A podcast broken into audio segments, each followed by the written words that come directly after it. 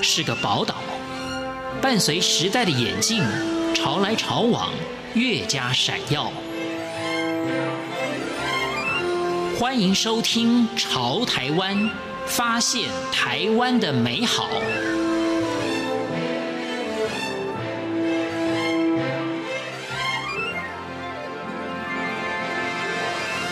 欢迎收听《潮台湾》，我是徐凡。旅游作家游文汉，他的足迹踏遍了大江南北以及东南亚。在今天节目当中，文汉要与我们分享在旅行的行前的准备，以及交通的方式，还有在衣服的穿搭、签证以及换汇率方面所有的眉眉嘎嘎，因为它都是长途旅行。重点是，他都是自助旅行，他可以花很少的钱游玩很多的地方。他也自己出了两本的有关于旅游的书籍，所以呢，在今天节目当中，我们就一起来听叶文翰带我们去认识，带我们去了解。欢迎收听。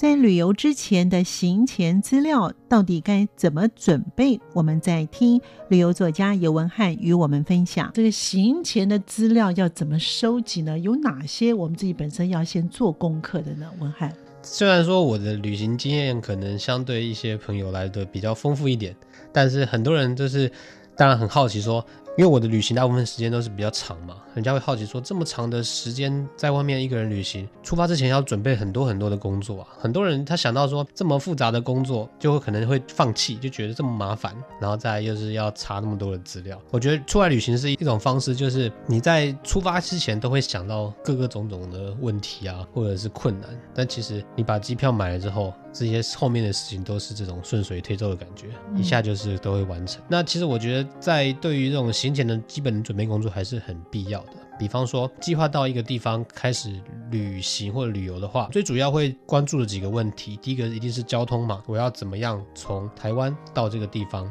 交通是一个问题，再就是当地的这些文化的习俗是什么样一个情况，另外一点就是天气如何呢？那第四点可能就是关于住宿的问题。这个概括几四个方向，几乎就可以解决掉你在旅行当中大部分会碰到的这些问题了。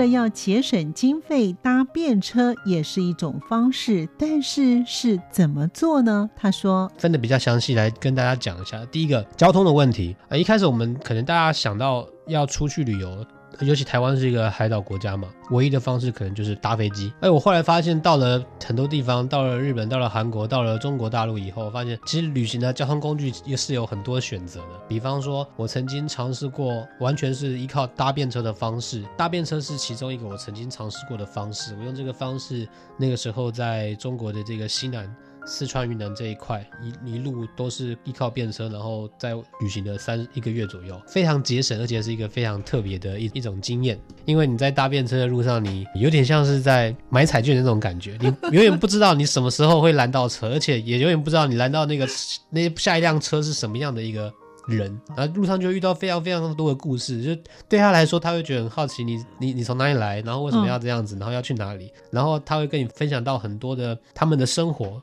比方说，在这趟旅行里面，我就搭到一个，他是专门在开这种长途线的这种砂石车的司机，他每天都是在跑四川，然后走这个川藏公路进到西藏，他是专门在跑这条线。那这条线跑下来，基本上需要三到四天的时间，所以三到四天的时间，他都是在一辆车上面这样吃喝拉撒睡。嗯，尤其那边的海拔跟路况都非常的危险。那其实这种经验，我们一般人根本平常根本接触不到。但是透过搭便车这个方式，你就可以认识到这样的人，在世界上。这个角落有这样的一个职业，这样的工作者，他们的这种生活的环境，他们的工作环境是什么样一个情况？那再来就是，我曾经试过跟几个朋友，就是三四个朋友，然后有男有女嘛，人多的话，搭便车的那种拒载的情况几率非常高，因为大家想说一次要载这么一大帮人，很不方便。我们就是想到一个好方法，就是女生能够拦到便车的这种几率是比男生高上非常多的，我就会派几个年轻的女性朋友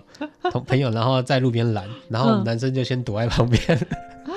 等到那个司机停下来以后，我们再就是再出来这样子。愿意愿意载这种搭便车者的司机，这种人都非常。反正在这种路公路上，他一个人开车也是很无聊嘛。对，哦、有人能够在车上聊聊天啊，这样子也是蛮有乐趣的。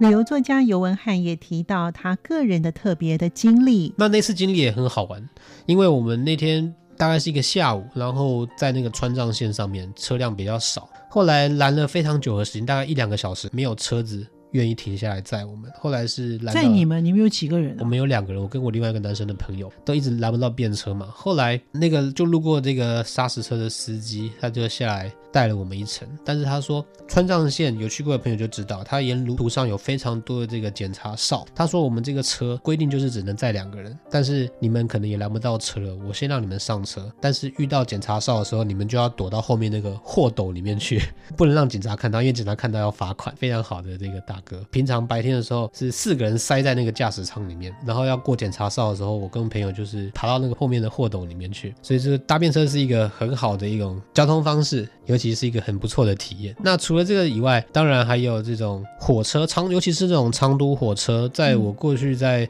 中国或者是在蒙古这种旅行经验，也是经常会使用的一个交通工具。因为火车它相对来说安全系数比较高，比较容易，花费上不会那么造成太大负担。火车非常便宜，这种长途火车又分为这种卧铺跟座位的，卧铺又分软卧、硬卧。有一次我是从上海搭到甘肃兰州。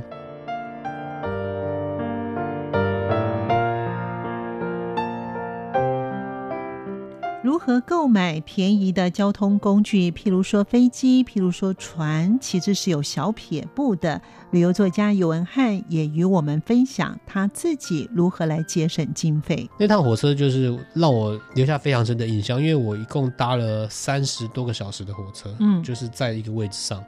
就坐了这么长途的火车，但是相对来说，它的花费是非常低的，蛮不错，可以考虑的这种交通方式。嗯嗯。还有一次，我是搭船出国，我是从日本从福冈搭船到韩国，他们是这种交通船，因为可能在台湾会比较少接触到这种国跟国家之间的这种往返那种交通航班嘛。但是在日本，因为它离韩国很距离很近，所以有每天都有定期的航班。不搭飞机的话，你可以选择搭船的方式，就可以从呃九州的福冈一直搭到韩国的釜山，大概。一个晚上的时间，一般可能搭船就是坐游轮或什么，但是这种跨国的这种接驳的这个船只也是一个一个很好的选择。对我来说，搭船的话，它一个好处就是你可以节省一个晚上的住宿费嘛。你在船上等于过一夜，然后船上它该有的这些卫浴设施啊、洗澡的地方都有，甚至还有泡温泉的那种池子，它就是阳春版的游轮。那我这边再跟大家分享一个自己在购买这个机票啊，或者是票务上的一些经验好了。出国第一个最在乎的就是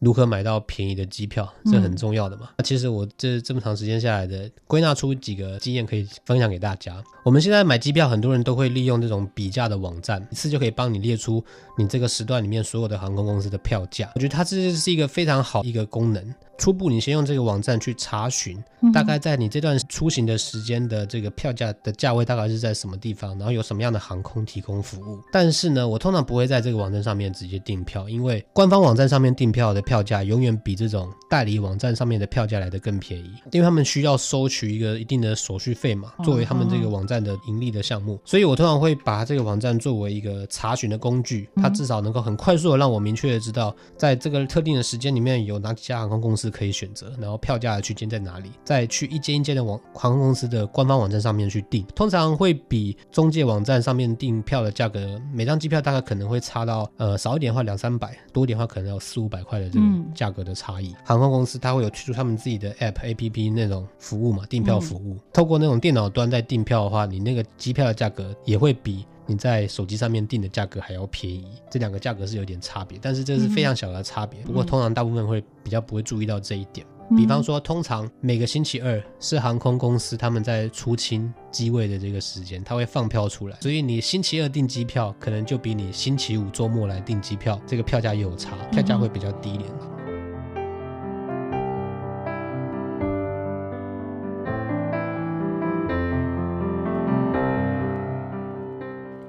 在签证与住宿方面，旅游作家尤文汉也分享了他个人的做法。对签证，目前来说的话，我觉得台湾的护照真的算是非常好用，嗯、基本上去一百二三十个国家都是免签嘛，哈萨克斯坦啊、嗯、吉尔吉斯这个地方、哦、这几个地方。不过那几个地方虽然跟台湾官方关系比较薄弱，可是你拿台湾的护照去那边也可以办理这个落地签证。其实需要办签证的国家不外乎就是你要提供你的往返机票。证明，那再来就是有一些会要求你提供财力证明，uh. 那再来就是可能有一些国家会要求，嗯、uh，huh. 比方说那时候我去蒙古，他就有说一定要有一个行程计划，你每天你会去到哪些地方，你要住在哪些旅馆。都要有一个计划表，你要交给他们那个签证中心，他们才会受理。讲到这个住宿的话，我在这边也跟大家分享一些住宿上面的这些经验。通常我们现在出去旅游，尤其是自助旅行的话，大部分都是透过一些住房的网站来待定嘛，比方说 Agoda Hotel Hotels 或者是 Airbnb 这些网站嘛。嗯，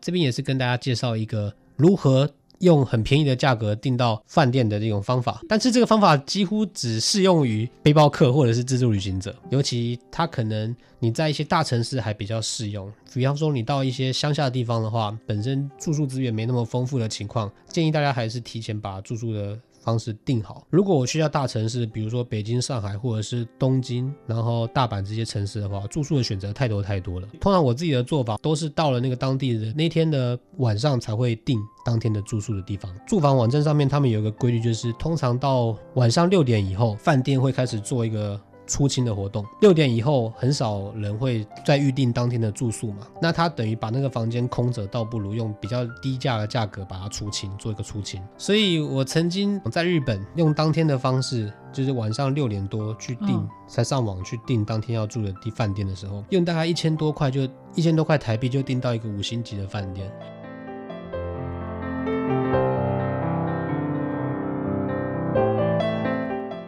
旅游的过程当中，衣物的带法是最为头痛的。尤文翰也分享了他个人的经历，影响最大的大概是你要怎么带衣服，因为大家可能行李箱出去，然后衣服多带了没穿到，又觉得很重，又浪费空间；但是少带了又不方便。那后来我自己同整了一些经验以后，归纳出了一种。穿搭的方法，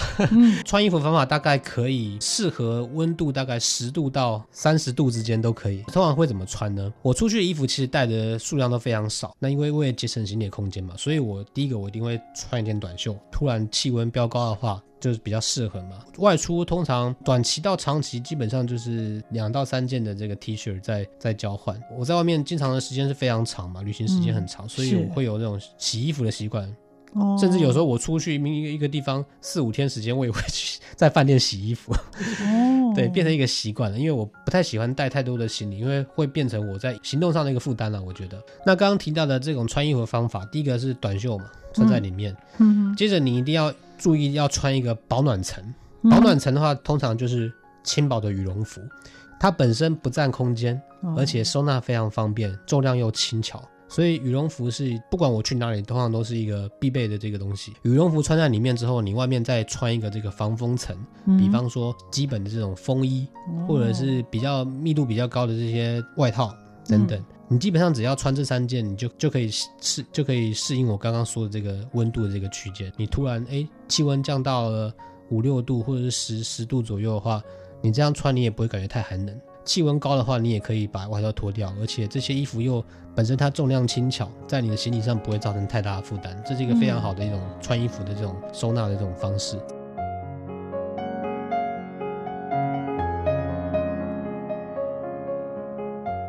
在换汇方面有什么样的小撇步？他说：“我可能在两三个月前会开始注意汇率，一个月或者是半个月去换一次，这等于是分摊掉汇率浮动的这个风险，分次这样投入换汇，让你的风险也把它平摊了。对，相对来说是一个比较安全的一个方式。那再来，呃，换汇率有一个比较可以换到比较好汇率的方法，就是到当地的黑市。一般的观光客可能会比较不会用这种方法。对自助旅行来说，你到黑市换钱。”有时候它的那个